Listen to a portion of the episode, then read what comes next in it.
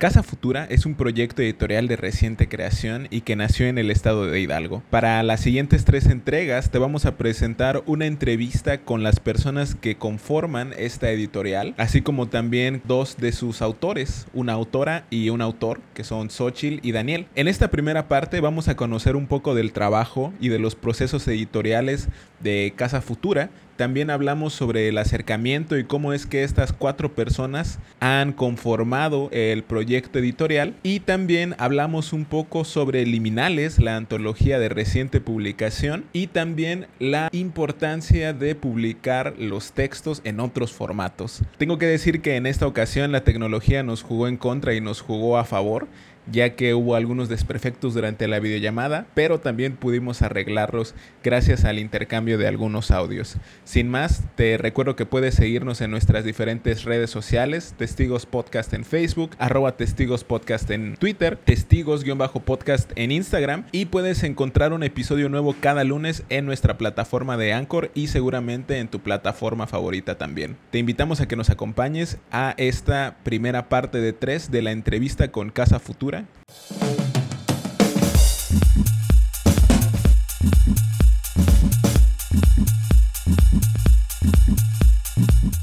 antes de darle inicio a esta entrevista, me gustaría presentar a las personas que nos acompañaron. En primer lugar, tenemos a Giovanni Cruz Flores de Pachuca, 1991, quien es editor y diseñador gráfico. Estudió la licenciatura en diseño gráfico en la Universidad Autónoma del Estado de Hidalgo y es el fundador de Casa Futura Ediciones. Como editor y diseñador ha colaborado con diversas casas como Algarabía, Penguin, Elementum, Selector y Secretaría de Cultura, además de publicaciones para instituciones públicas y privadas. Giovanni también ha impartido talleres de formación editorial y fomento a la lectura para niños y jóvenes. Enid A. Carrillo Moedano, Pachuca, 1988, es doctora en Ciencias Sociales por la Universidad Autónoma del Estado de Hidalgo. Es directora editorial de Casa Futura Ediciones, autora de La Noche Nunca Termina, obra ganadora del Premio Estatal de Cuento Ricardo Garibay en 2018, es una de las ganadoras del segundo concurso nacional de cuento del proyecto Escritoras Mexicanas en 2019, y también ha publicado cuentos, diversas antologías y además de colaborar en las revistas Anfibias Literarias, Semillas de Sauce, Dislumbre, entre otras. Becaria del FONCA 2021-2022. Xochil Olivera Lagunes estudió Ingeniería Agrícola en la. En 2016 publicó su primera novela corta, Ojos de Gato. Estudió el diplomado en escritura literaria en Literaria Centro Mexicano de Escritores. Ha publicado cuentos, relatos y ensayos en la revista digital Cronopio, El Universal, Tierra Adentro y El Basement. Es cofundadora de la revista digital Semillas de Sauce y editora y colaboradora en Anfibias Literarias. Imparte talleres de escritura, fue jurado para la convocatoria de Crónica Ficticia Territorios sobre la obra del fotógrafo Santiago Arau y en 2020 ganó el Premio Nacional de Novela Joven José Revueltas. Finalmente, Daniel Centeno, de Los Mochis, Sinaloa, 1991, es ganador del 35 Premio Nacional de Cuento Fantástico y de Ciencia Ficción y mención honorífica en el 16 Concurso Nacional de Cuento Juan José Arreola autor de No hablaremos de Muerte a los Fantasmas, Casa Futura 2021 y de Puerta Cerrada, Paraíso Perdido 2017. Ha publicado en las revistas literarias Lubina, La Cigarra, Visor, Tierra Adentro, Opción de la ITAM, Axón, Punto en Línea, Rojo Siena y Penumbria. Algunos de sus textos aparecen en las antologías Días idénticos a nubes, Antología de letras, Dramaturgia, Guión cinematográfico y Lenguas indígenas Jóvenes creadores 2017-2018 y Antología 1 y 2 del Certamen Literario Internacional 2015, Becario del FONCA 2017-2018 y del PEC de Jalisco 2020-2021, ambos en la categoría de cuento. Ahora sí, te dejamos para que escuches esta entrevista.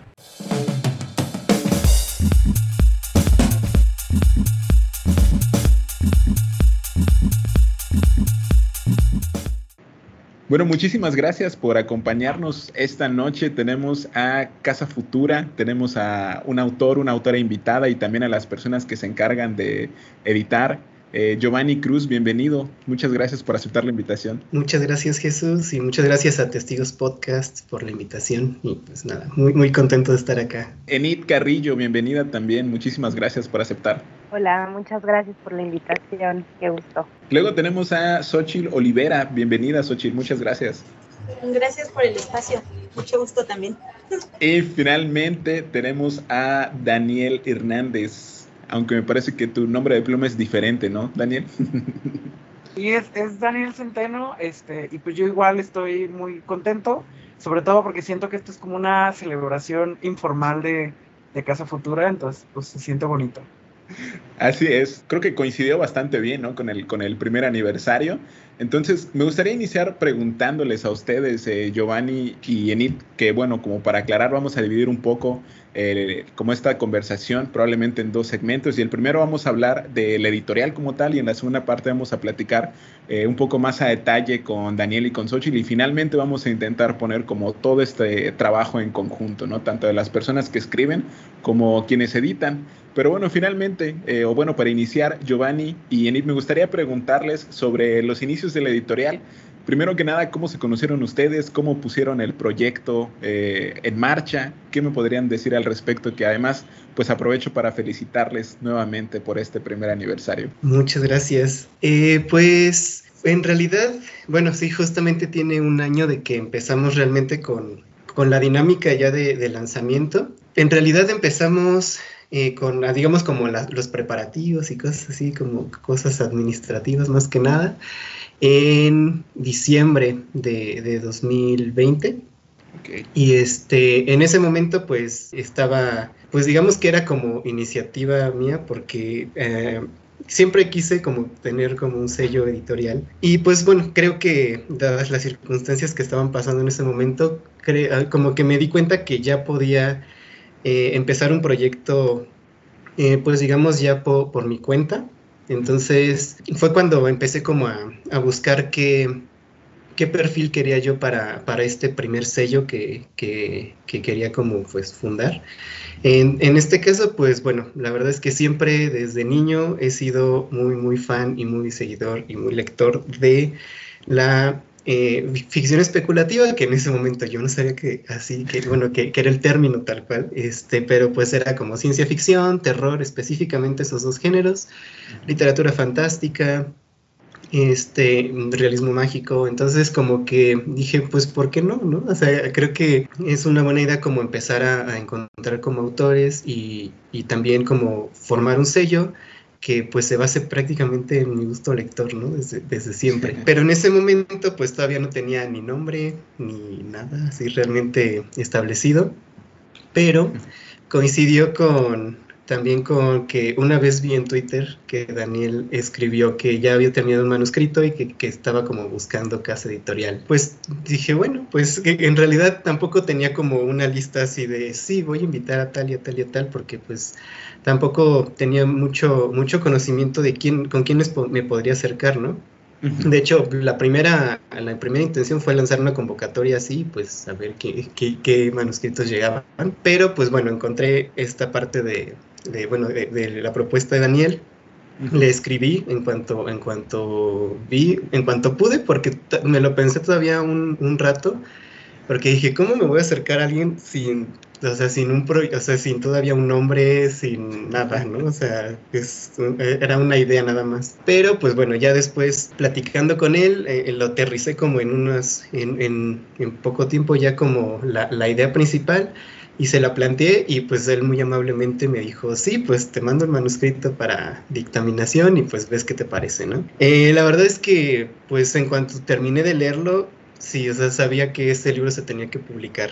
Ya, bueno, a lo mejor Dani ya ahondará un poco más en, en, en la parte de cómo gestó esta idea y, y, este título, pero una parte que, que me gustó mucho fue como este imaginario como tan diverso, o sea, donde mezcla fantasmas con ciencia ficción, pero también mete un poco de terror, pero también es una cosa un poco más perturbadora, no en el sentido como de ser violento ni nada, sino te pone a pensar mucho.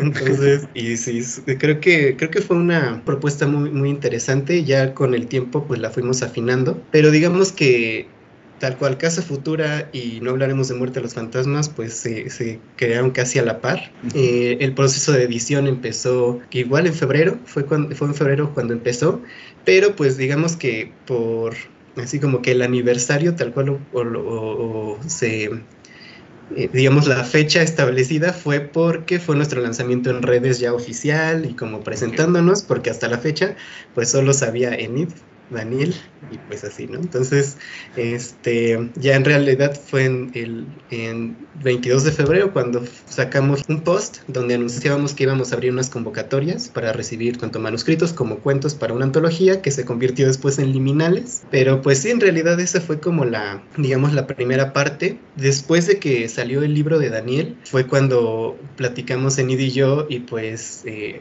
ella que ya formó y se integró al equipo pues ya formal y, oficial de Casa Futura. Entonces ya eh, juntos sacamos liminales y pues bueno, ya los siguientes títulos.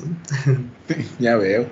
Qué interesante, eh, Giovanni. Justamente me llamó mucho la atención esto que decías de cómo, pues en el momento en el que estábamos, ¿no? Cuando, cuando inició el, proyecto y creo que además qué valioso, además echarlo a andar eh, en un momento tan difícil, ¿no? Y eh, Enid, ¿qué nos puedes comentar sobre tu llegada al, proyecto? La verdad es que Giovanni y yo ya habíamos tenido oportunidad de trabajar juntos de alguna forma antes porque él trabajaba en una editorial en la que de pronto yo también hacía algún trabajo externo. Y nuestro primer acercamiento fue absolutamente serio y profesional. Y de pronto eh, pues empezamos como a descubrir que teníamos muchas cosas en común. Y creo que a la par de la amistad eh, surgió esta posibilidad de pues de, de, hacer cosas juntos, de ir a cursos juntos. Y, a, través de eso fue que fueron también surgiendo ideas como que nutrieron la, la, idea original de Casa Futura. Entonces yo vi muchas cosas tras bambalinas y tuve muchas exclusivas antes que todo el mundo sobre esta editorial. Y, y pues sí, digo, también había como, como cuestiones de trabajo y de proyectos personales que no, que no empalmaban en el momento en el que surgió la editorial. Y, pues digamos que me lo perdí, y lo voy a decir así porque sí lo siento, me hubiera gustado participar de ese proceso. Me perdí toda la edición del libro de Daniel, ¿no? no la vi de lejos, pero, eh, pero pues ya echada a andar esa primera publicación y todas las redes y, como todo este esqueleto de la editorial, eh, pues lo platicamos y fue como pues vamos a ver qué pasa y, y allí surgieron otras ideas, ¿no? O de hecho podría decir que se encarnaron ideas que habían surgido incluso antes, como el caso de Liminales, que bueno, fue una, una idea que desde mucho antes ya venía como rondándonos, incluso antes de que existiera la editorial, y de repente ya con esto armado fue como, ok, este es el espacio en el que podemos hacerla. Y pues bueno, para mí ha sido un gusto poder aprender porque a veces parece fácil, ¿no? Como adentrarse en, en, un proyecto y emprender, pero resulta a veces muy complicado. Entonces yo he aprendido mucho y he conocido a mucha gente muy valiosa y eso es algo que, que me enriquece de estar acá en Casa Futura. Ya veo, qué interesante. Y sobre el nombre, me gustaría preguntarles también cuál es el origen de Casa Futura como nombre de la editorial. Bueno, en realidad el nombre eh, había una palabra, y es una palabra que me, encanta, que es futura, o sea, eh, la palabra futura me, encanta, sí, de hecho tengo ahí una cosa, un proyecto ahí todavía que tiene esa palabra en el título, y de hecho también de ahí lo retomé, pero, este, bueno, eh, creo que, bueno, armónicamente es una palabra muy, muy, muy bonita y, y refleja como muchas cosas que yo eh, como que pensaba también que hacia dónde se podía dirigir el proyecto. Eh, tal vez se pudiera entender que solo Futura eh, es por, por, la, por ciencia ficción, pero en realidad no. en realidad es como, como siempre ver como más allá, ¿no? O sea, ¿qué es lo que sigue, ¿no? Entonces, este, como que esa palabra creo que refleja mucho de cómo, cómo funciona este, el proyecto en general y cómo, hacia dónde va, o sea, eh, sí puede empezar eh, gestándose en un libro, pero del libro pues puede tener muchísimas ramificaciones, ¿no?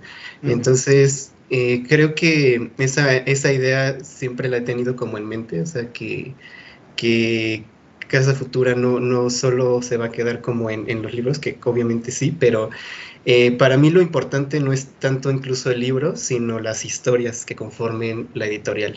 Eso es como para mí lo, fundamental. Ya donde se, se replique, si, si sea en, electrónico, a través de un blog, a través de algo impreso, eh, pues bueno, ahí la historia va a permanecer, ¿no? Y eso es, lo que se me hace mucho más valioso. Eh, de hecho, siempre he pensado que los cimientos de Casa Futura son las historias, no son los libros. Entonces, eh, y bueno, la, y bueno, casa, pues en realidad fue como una manera de, como de englobar el término de casa editorial y pues también que se pensara en eh, como, un, como un hogar tal cual, o sea, un, un lugar donde pudieran llegar y, y, permanecer tanto autores, este, ilustradoras, autoras, y bueno, que se haga como un equipo, eh, pues donde puedan como permanecer, ¿no? Y, y, de ahí pues ya cada quien dirá si, si permanece en esa casa o, eventualmente se muda, pero este pues e, esa es como la, la gestión, por lo menos la idea que, que se tiene con, con, el nombre. Ya veo. Y antes de, preguntarles eh, por primera vez a Daniel y a Xochitl, me gustaría también conocer, eh, Giovanni, si además de tú y también eh, ¿Hay alguna otra persona que compone como, digamos, como el equipo editorial de Casa Futura? Y también si se han dividido los, las tareas, cómo se las han dividido, sobre todo ahora que estamos hablando de, de esta época en pandemia, ¿qué tal? ¿Cómo se han enfrentado con esos retos? Que además, pues sabemos que la editorial también involucra un proceso de distribución, ¿no? Entonces, eh, Enid, Giovanni, ¿qué tal? ¿Qué, ¿Qué podrían decirme al respecto? De entrada, digamos que sí estamos Giovanni y yo como en, en los procesos de selección de manuscritos, de lectura, de estas decisiones como, bueno, toda la parte administrativa la verdad la, tiene muy cargada Giovanni, él es el que se hace responsable de, del trabajo duro y, y, todo esto que tiene que ver con los trámites, con el ISBN, y por supuesto, a eso se le suma todo el trabajo creativo que existe tanto en redes como en, en, las estrategias de distribución y en la página de internet. Digamos que la, la, parte que yo hago pues iba un poco en la corrección de estilo, también en esto de, la, de nutrir la parrilla para redes sociales, de, pues, de ambos lados salen como ideas todo el tiempo que luego no sabemos ni cómo vamos a hacer, pero ahí están pendientes. Eh, y eh, creo que algo que ha sido fundamental desde hace un, voy a decirlo, un semestre, y ahora van a entender por qué, porque nos hemos apoyado mucho de estudiantes que hacen servicio social con nosotros, Casa Futura, que son estudiantes de una universidad pública de, de Hidalgo y que nos ayudan en las áreas de, de mercadotecnia, nos ayudan para la parte de redes sociales, y sobre todo, y donde creo que se avientan un trabajo muy interesante, es en diseño. Entonces, pues así ha marchado la editorial eh, y pues ha sido también un poco titánico eso porque, por ejemplo, en el caso de Liminales, leer los cuentos que recibimos en la convocatoria, pues echamos mano de, de, una, de una amiga que es escritora que nos ayudó a leer para poder tomar las decisiones. Entonces, hacemos un poco de todo, pero creo que, que cada vez vamos entendiendo y simplificando el proceso. Eso es muy importante, ¿no? Creo que luego muchas veces en, en, un proyecto como este sí cosas muy muy importantes o de las primeras cosas que hay que hacer es simplificar esos procesos comunicación muy importante y qué bueno que han ido encontrando el, el camino. Eh, Giovanni Enid, muchas gracias. Y ahora, Daniel, Xochitl, ¿cómo llegaron a Casa Futura? Ya nos ha dicho un poco eh, Giovanni sobre tu, tu, llegada, Daniel, y me gustaría escucharte y luego escuchar a Xochitl un poco sobre cómo llegaron, cómo se contactaron con Casa Futura. Híjoles, este, a mí me gusta mucho contar este, la, la historia de cómo supe de la editorial. Porque yo, yo normalmente suelo decir que Twitter es como lo mejor que me ha pasado en la vida y lo peor que me ha pasado en la vida. Este, y, y, justamente una de las mejores cosas que me han pasado en la vida, al menos hasta, hasta este momento, fue que un día yo así como de, ya estoy harto, ¿saben qué? Yo ya tengo este, mi manuscrito de fantasmas, tengo mi manuscrito de robots, ya no voy a buscar editorial, así de editoriales del mundo se lo perdieron, este, ya tengo mis libros, me voy a autopublicar el día de mañana, voy a publicar todos mis textos en mi blog, esta, así casi casi así como esta misma noche, este, pero, pero si alguien tiene alguna editorial, pues aquí estoy, ¿no? Así de, hola. Y, y, fue así como, como señal divina, así de repente me llega un mensaje un ratito después de, de Giovanni, así, hola. Yo, yo ya había platicado con Giovanni antes, de repente es como, ¿qué crees? Tengo así como un proyecto muy ambicioso del que te quiero hablar, ¿no? Y yo así de, ah, a ver, cuéntame más. Y ya de repente, pues me, me, fue, este, me fue platicando más o menos en qué, bueno, cuáles eran las ideas que tenía para el proyecto. Yo obviamente lo saturé de preguntas. Giovanni igual fue así como de, fue súper diligente, eso lo quiero decir porque me parece algo muy valioso. Nunca me ha dejado sin respuesta. creo, creo yo que eso es algo súper valioso porque de verdad no imaginan la cantidad de preguntas que hago. a ver, Giovanni, pero es que a ver, si va a ser esto de esta forma, pero de esta forma, pero, pero en cuánto tiempo, pero entonces cuándo, y, y así de, a ver, te voy contestando punto por punto, ¿no? Así de la forma más más amable que te le ocurre, es, digo, para, para otros autores y autoras, sean súper preguntones, siéntanse con la confianza de, de, preguntarle a Giovanni, y yo sé que a Enid también le van a poder preguntar todo lo que, todo lo quieran, porque yo sé que se van a sentir, créanme, yo, yo este, ya, ya he tenido este, experiencias editoriales antes, y sí se siente súper bonito cuando puedes preguntar mil cosas y, y, se siente muy bonito, ¿no? Y pues la verdad es que el proceso igual de como ya del acercamiento como más formal, pues también la verdad fue muy rápido. O sea, Giovanni fue así de, ¿sabes qué? Este, a mí me interesa leer tu manuscrito de robots o el de fantasmas, así como de, ¿o cuál me quieres acercar, no? Así, o me quieres acercar los dos o, cómo. Y yo así de, ah, ¿sabes qué, Giovanni? Este, ahorita estoy trabajando en el de robots y el de robots es wow, ¿no? Así, estoy, estoy fascinado con los robots. Pero ya tengo el de fantasmas hecho. Giovanni así de, ah, ok, así de, primero estás hablando bien de luego me vas a enviar otro y así, no, no, Una vuelta de tuerca. Exactamente, entonces le digo, no, es que el de robots todavía no lo terminó, le digo, entonces, pues, ¿para qué, para qué te lo mando, no? Entonces, mejor te mando ya el más porque obviamente yo como, como buen papá de mis libros, pues era como, ya tengo este nuevo, entonces quiero más al nuevo y, y el anterior es como, sí está bonito, pero es que los robots, no, y ya al final le mandé el de fantasmas y la verdad fue muy bonito porque creo que en el, en el proceso de enviárselo y de que Giovanni lo leyera, yo otra vez lo volví a releer un montón de veces. Me volví a enamorar de, de, este niño que ya había dejado un poquito a los fantasmas. Y fue muy bonito, pues, porque siento que redescubrí mi propio, propio manuscrito. Y el proceso de trabajar el, el, el libro, pues también fue como en esa línea, ¿no? Por ejemplo, la primera sesión que tuve con, con Giovanni para trabajar el manuscrito, duramos, si no mal recuerdo, como ocho horas, siete o ocho horas en videollamada así de, de, a ver, vamos revisando como cosita, cosita. Y luego todavía después de eso fueron como revisiones por escrito, revisiones de repente que nos mandábamos audios. O sea, fue una cosa de verdad exhaustiva. Y se los digo, fueron siete, ocho horas, pero no me cansé. O sea, me cansé de estar sentado, pero, pero no fue cansado como el, como la revisión, poder platicar con alguien de forma amena de qué pretendías hacer, eh, por qué estás haciendo lo que estás haciendo y no sentir que estás defendiéndote como de que te están atacando, de quieren modificar lo que hiciste y tú como autor te tienes que defender como tu rancho, ¿no?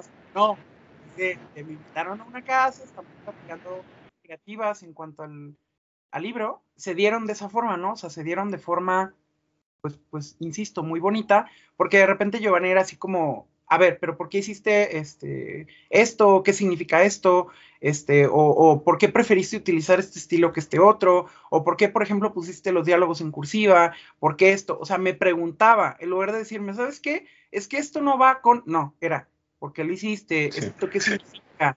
Entonces, creo que el hecho de, de no solamente dar como apertura a que pudiéramos pregunta, yo al menos yo preguntar mil millones de veces, sino que él también en lugar de llegar y decirme, no sabes que esto no, era, a ver, ¿por qué? ¿No? O sea, platícamelo. Y ya que yo le platicaba como por media hora, era como, ok, a ver, entonces, ya de ahí venía como el proceso de edición, ¿no? Entonces, es muy bonito, es muy bonito el proceso de edición. Yo me imagino que, que Xochitl ahorita también nos va a contar un proceso igual de bonito, parece fue el mío.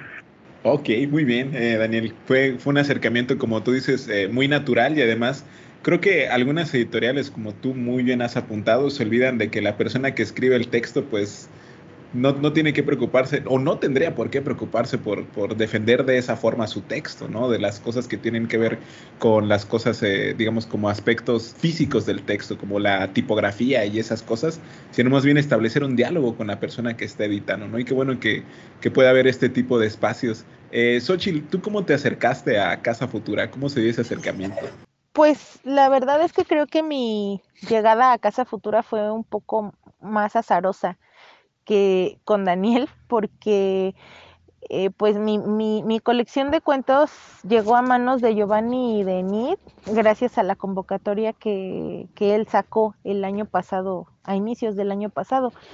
Eh, yo de por sí soy una persona sumamente desconfiada, siempre estoy como, como viendo los peores escenarios y siempre estoy pensando que alguien va a querer o fastidiarme la vida o, o, dañarme o perjudicarme de alguna forma. Entonces, pues cuando yo vi esto que se veía como, o sea, tú te das cuenta a lo mejor como de la calidad del trabajo de una persona por detalles pequeños, ¿no?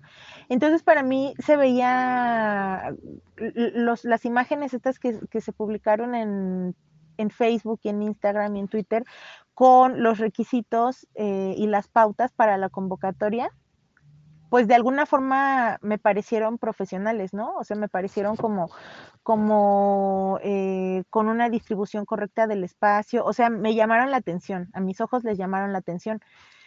Entonces, eso fue lo que me hizo, eh, pues, tratar de saber un poco más. Entonces, lo que a mí se me ocurrió, pues, fue acercarme a alguna de las personas con quienes ya había tenido interacción de allá de Hidalgo y que, pues, a la primera persona que se me ocurrió preguntarle fue a Rafael Tiburcio. Y eh, pues él me dijo, o sea, no es una estafa, no es una estafa, no, no es como un intento de plagio. Giovanni, pues quien está a la cabeza es Giovanni Cruz, él ha trabajado en tal y tal y tal, o sea, me dio como todo el currículum y me dijo al final, si eligieran tu trabajo, pues este quedaría en muy buenas manos. Pues eso fue como el voto de confianza suyo como si se transfiriera a mí. Y ya después como de esta investigación que hice más o menos del 2 al 5 de febrero del año pasado, pues empecé a escribir así como de manera compulsiva, ¿no? El, o sea, yo tenía escrito el libro, el cuento, perdón, de el de las semillas de sauce. Cuando vi que tenía tantas páginas, dije, pues igual escribo tantas páginas al día, sí termino, ¿no? Y, me di de plazo, o sea, la, la, convocatoria cerraba medianoche del 25 de febrero y dije, pues si la termino como eso de las 10 de la noche, todavía me da tiempo como de juntar mis archivos y armar eh, los documentos como, como, los piden y todo esto. Entonces me dediqué a escribir, escribir, escribir, pero es que es chistoso porque los, creo que los, los tres proyectos de largo aliento que yo he hecho, o sea, este es el tercero, los tres proyectos de largo aliento que yo he hecho, pues han salido de esa forma, ¿no? En el sentido de, de escribirlos porque no puedo no hacerlo, porque ya no puedo parar, o sea, es como un, un flujo que ya no se puede contener. No fue tampoco que yo pensara como en un tema o que pensara en un orden en particular, o, o sea, fueron como exploraciones necesarias en ese momento que demandaban ser ejecutadas.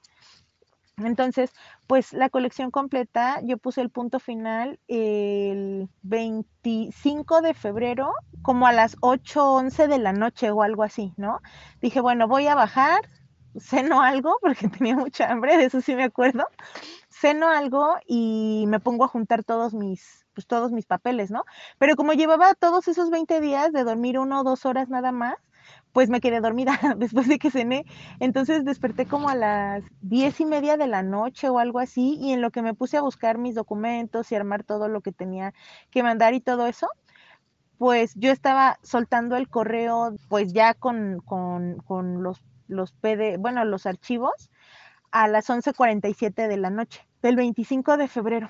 Entonces todavía le escribí a la persona, a Rafa, le escribí para decirle, sí terminé, pues a ver qué sigue de aquí, ¿no? Entonces él, él me escribió, él me contestó 11.53, también yo estoy mandando lo mío. Entonces, pues se quedó ahí, ¿no? Lo que pasó después, eh, pues creo que como a los tres o cuatro días, de eso sí no me acuerdo la verdad, pero algunos días después eh, me contestaron un correo que ahora supongo que fue Giovanni quien lo hizo, eh, donde me, todavía él me dio la libertad, ¿no? Y me dijo, si vas a, o sea, si tienes otro plan para este, para este proyecto, o sea, tienes toda la libertad de mandarlo a, a, concurso o, o, a otra editorial o a otros dictámenes, solo te, te voy a pedir que si, que si resulta eh, como un buen fin en algún otro lugar o algún otro espacio, pues que me lo hagas saber, ¿no? y bueno, se entiende, o sea, como para que no invierta tiempo en algo que ya no va a tener sentido aquí, ¿no? Entonces, pues como yo en ese momento tenía, y bueno, es que yo siempre tengo un montón de cosas eh, eh, de, manera paralela o estoy haciendo muchas cosas de manera paralela.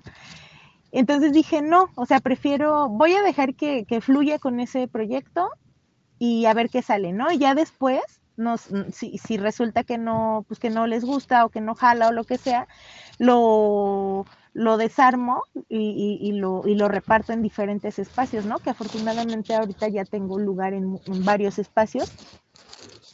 Pero, pero decidí así como, como cederlo completamente a ese, a ese tiempo y a ese proceso.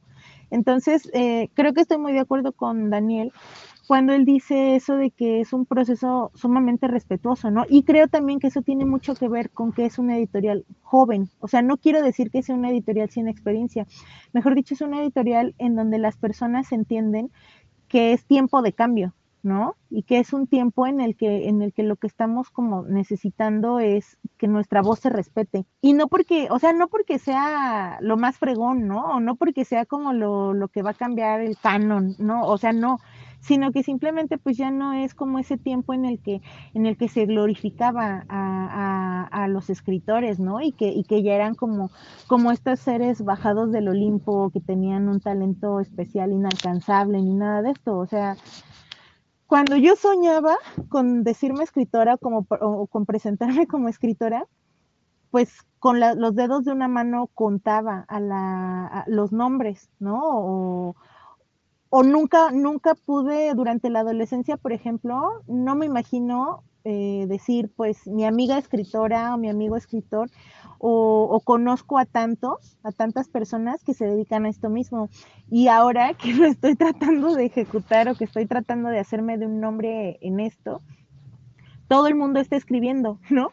Entonces, o sea, creo que lo que te hace diferente y lo que te hace congeniar o que te hace sentirte cómodo o cómoda en un espacio, ya sea pues donde donde, donde crees que, que, que, que, estás bien, pues es porque sientes que tu voz es escuchada, sientes también que tu estilo es respetado y sientes que las personas, o sea, que, no es solo un objeto, ¿no? O sea, el libro, queremos, queremos legitimarnos a través de los libros impresos y queremos que otras personas nos lean y se siente bien padre cuando alguien te dice, ¿me puedes firmar o me puedes dedicar o, o me puedes, este, no sé, te invito a un círculo de lectura y, y ves el libro que, en el que sabes que tú invertiste tiempo?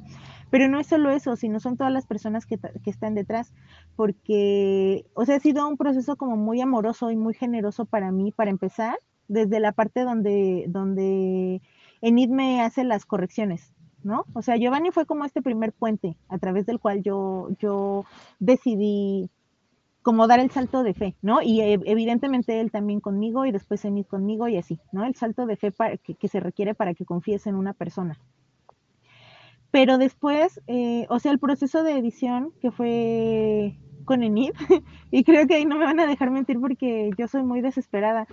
Y, y, por ejemplo, cuando ellos me dijeron, pues tenemos estas primeras observaciones generales, ¿para cuándo las puedes tener? No, pues, o sea, era creo que miércoles cuando hicimos la, la reunión y yo dije, el domingo, ¿no? O sea, primero dije el viernes y luego dije, bueno, el domingo por si algo se me atora. Pero pero yo no quería que por mí no fluyera porque me sentía muy emocionada porque además estaba, estaba sintiendo que, el tiempo era como muy respetado. Entonces, pues me gustó mucho eso. Eh, me gustó el lugar desde donde Nid me hizo las, las correcciones, las observaciones. Me gustó también que fue como estas son sugerencias, ¿no? Y además, o sea, creo que eso también a mí me sirve ahora porque yo hago esa misma chamba de editar en otros proyectos, en tres proyectos más en los que participo. Y entonces no nada más se trata de cómo, cómo, cómo me, me tratan, valga la redundancia, sino también cómo aprendo a tratar a otras personas para que se sientan de la misma forma como yo me siento a través de este proceso. Y bueno, ya después cómo ha sido toda la interacción, ¿no? De cómo, cómo se han establecido los vínculos, cómo se han conseguido los espacios, porque además creo que es una, una cosa importante que no es como cargarle completamente la mano a una sola persona, ¿no? Sino que se haga o que tratemos de, de pues de empujarnos, ¿no? Y creo que esa es una, una sensación padre para mí. me hace sentir validada y me hace sentir también como que participo, ¿no? Como que yo también aporto algo a un equipo y eso me gusta mucho. Y bueno, eh, también hace un momento eh, Giovanni y Enid mencionaban cosas sobre como la importancia de la historia más que la del libro objeto como tal. Y creo que es algo que se puede ver con eh, liminales que tienen la opción de la descarga directa en formato digital en la página de, Casa Futura, por si quieren echarle un ojo por ahí. Pueden descargarlo además en diferentes formatos, que creo que eso siempre se va a agradecer ahora con, con tantos lectores digitales que tenemos, ¿no? Pero bueno, Giovanni y Enid, ¿qué, ¿qué, pueden comentarnos sobre este proceso de selección, el proceso de edición de, de una compilación? Creo que siempre es complicado, ¿no? Hay por lo regular un límite de páginas que quieras o no, pues hay que poner. ¿Qué, nos pueden comentar sobre, sobre esto? Pues sí, justo fue por convocatoria y, como lo mencionó Anita hace un, rato, eh, de hecho, esta, bueno, la idea de, de, hacer una antología, creo que la idea la teníamos desde antes de empezar Casa Futura. Eh, estábamos en un taller de, de cuento gótico y fue así como de hay que hacer algo relacionado con eso, ¿no? O sea, como cuenta, o sea, pasaron como por pasaron muchas capas y muchas como ideas de eh, bueno, puede ser este eh, escritoras góticas, así como que no, no, cuya obra no haya sido como eh, publicada recientemente, como para reeditar y demás. y bueno, fueron saliendo como muchas ideas, luego así como más centrado en el terror, etcétera. Pero bueno, o sea, como que se quedó en, vamos a seguir pensándolo, hasta que finalmente ya, ya digamos, con, con la editorial como en marcha, fue cuando se pudo como sintetizar y concretar ya como la idea de, de de hacer una antología relacionada con estos tres géneros, principalmente, o sea, ficción especulativa en general, pero pues como, fíjate que yo siento que todavía es un término como muy técnico, eh, como que entre nosotros los escritores, entonces como para, para realmente como para acercarnos más a otros lectores, este, estudiantes, etcétera, como que sí quisimos firmarlo así como de terror, ciencia ficción y cuento fantástico para que supieran por dónde iba, ¿no? La, la cosa. Entonces, este, bueno, eh, fue como esos, esos géneros, pero pues, se aceptaba cualquier cosa que nosotros como que, eh, digamos, sí que catalogáramos como dentro del marco, ¿no? Que buscábamos. A raíz de eso, pues salió la convocatoria y bueno, ahorita tal vez ya eh, quiero contar más del proceso de selección, pero en cuanto al proceso de edición, pues fue satisfactorio porque fue conocer a muchas, muchas propuestas diferentes de muchos lugares de, del país y muchas visiones también como muy, muy diferentes. Para algunos era, eh, pues ya, ya eran este, escritores que habían publicado o recibido algún premio, demás.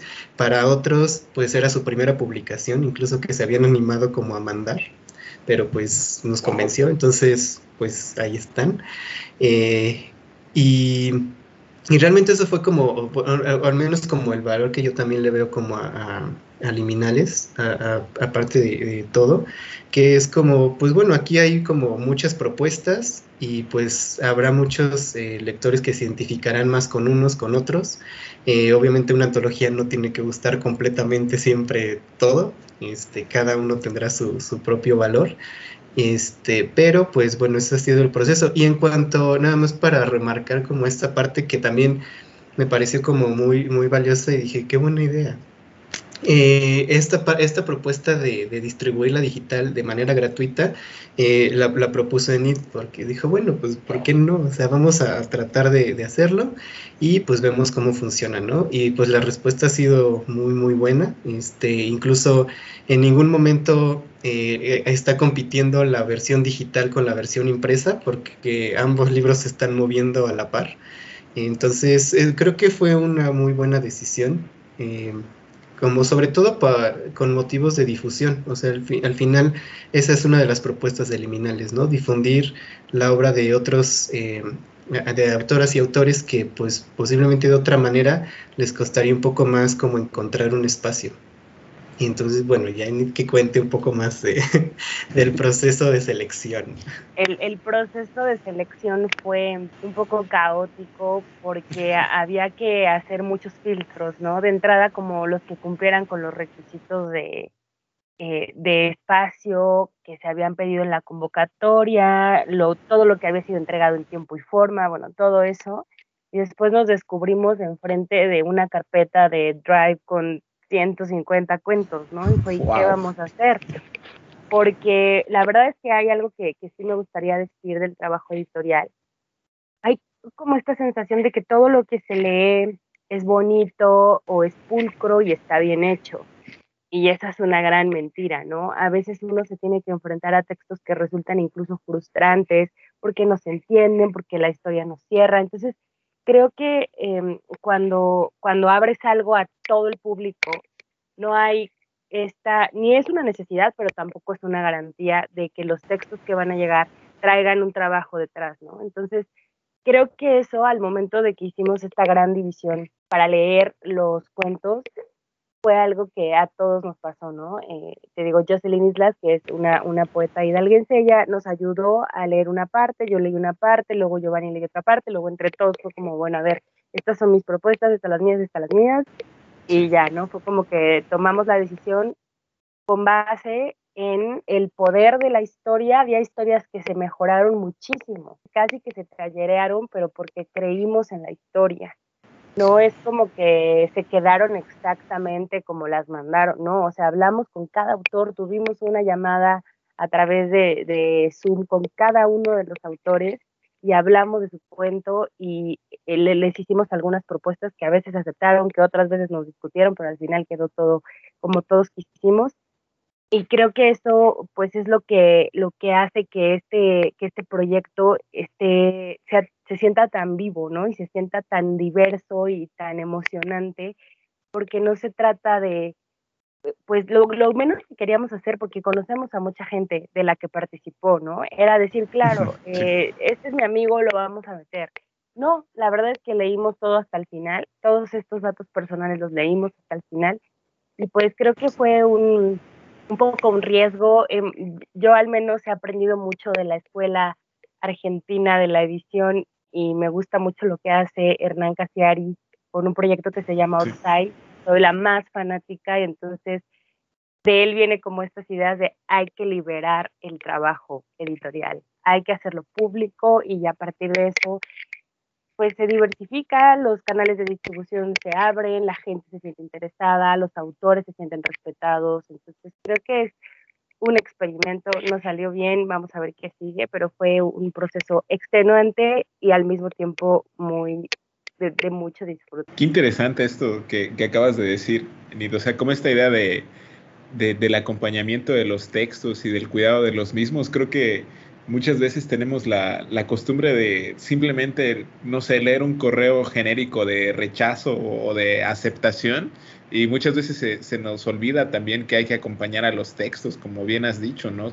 Que pueden ser este, promisorios, pero también dependerá mucho de, de qué tanto se quieran involucrar las partes con los procesos, ¿no?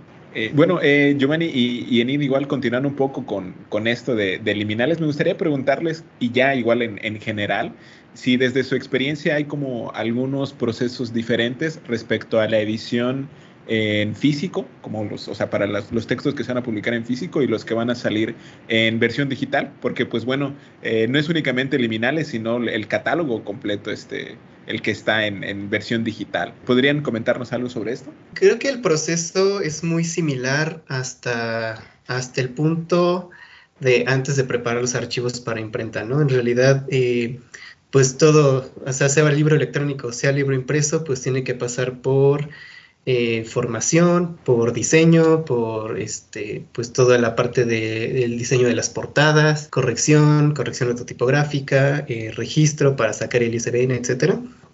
Pero este, creo que al final lo, digamos, en donde se separa es justamente esa salida. Digamos que actualmente pues hay como varias opciones, pues yo considero como tres, que es como o lo o exportas el documento para que salga en PDF y sea una réplica como del libro eh, digamos, impreso, o sea, es como la misma caja, etcétera.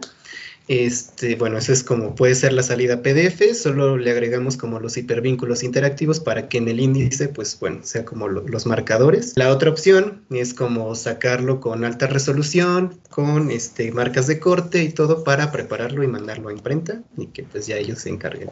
Y la tercera opción, que tal vez es, podría ser como más laboriosa en, algunos, en algunos casos, es la creación del EPUB. Bueno, en este caso del libro, el libro electrónico, el formato que usamos por, digamos, por default es este EPUB. Ahí pues, ahí sí hay una serie de procesos extra que se tienen que hacer, que es por ejemplo, pues el EPUB no es otra cosa más que una página web comprimida, ¿no? Entonces usa HTML y CSS, que son los, estos lenguajes como de, que lee todos los exploradores de, Internet. Entonces, pues para que eso funcione, pues hay que etiquetar, ¿no? O sea, cada párrafo, obviamente también se hace en un proceso ya más automatizado, pero etiquetas así como este es un título, esto es un subtítulo, esto es un epígrafe, esto es un párrafo inicial, esto es un párrafo sin sangría, etcétera, ¿no? Entonces, todo eso se hace, digamos, esa programación y al final se prepara, se exporta y pues ya se, se, se libera el, el EPUB, ¿no? Entonces, creo que esa es como la gran diferencia. Eh, ya al final, bueno, Kindle, que aparte pues tiene su propio, no conformes, ¿verdad? Tienen su propio lector y, por ende su propia extensión, pues bueno, es convertir ese EPUB a Mobi y procurar que nada se mueva, ¿no? Digamos que eso suele funcionar y es como mucho más rápido, digamos, de hacer y creo que genera una mejor experiencia de lectura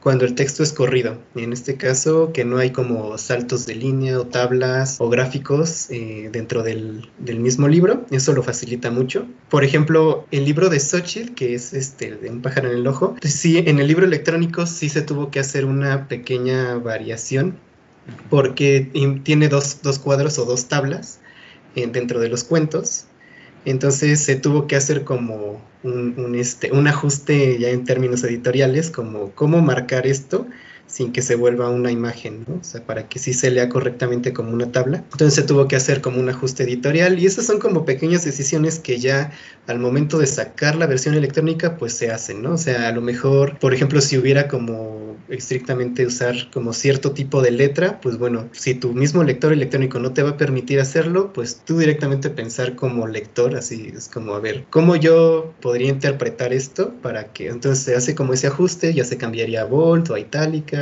o se hace como algún otro ajuste estético para que se entienda que eso es como a lo mejor otro tipo de letra y está sustituyendo algo que en la versión impresa pues no hay mayor problema, ¿no? Entonces sí es todo un, es, un mundo un poco, eh, no complicado, pero sí es trabajoso la parte de los libros electrónicos, pero también por lo mismo yo sí quise como arriesgar desde un inicio y decir, pues vamos a, hacer como todo, todo en electrónico, ¿no? O sea, que tengan también las variantes porque pues parte de, la idea es como pues pensar a gran escala, ¿no? Entonces, como si desde ahorita lo podemos pues liberar y llegar a otros lectores que posiblemente pues cuestiones económicas y de, envío pues no pueden llegar a otros eh, países incluso, pues ¿por qué no hacerlo en electrónico, no?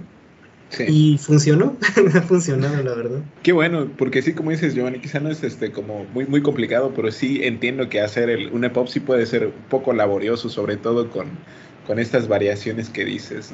Eh, bueno, eh, muchísimas gracias entonces Giovanni, Enid, Daniel, Xochitl por esta primera parte de, de, la entrevista en donde hemos conocido un poco más del, como digamos, de la parte formal del trabajo que se hace en Casa Futura. Vamos a hacer una pausa que va a ser de apenas unos segundos en, en esta grabación y nos escuchamos con nuestra querida audiencia la próxima semana. Daniel, Giovanni, Enid, Xochitl, muchas gracias. Muchas gracias a ti. Muchas gracias, Jesús. Gracias.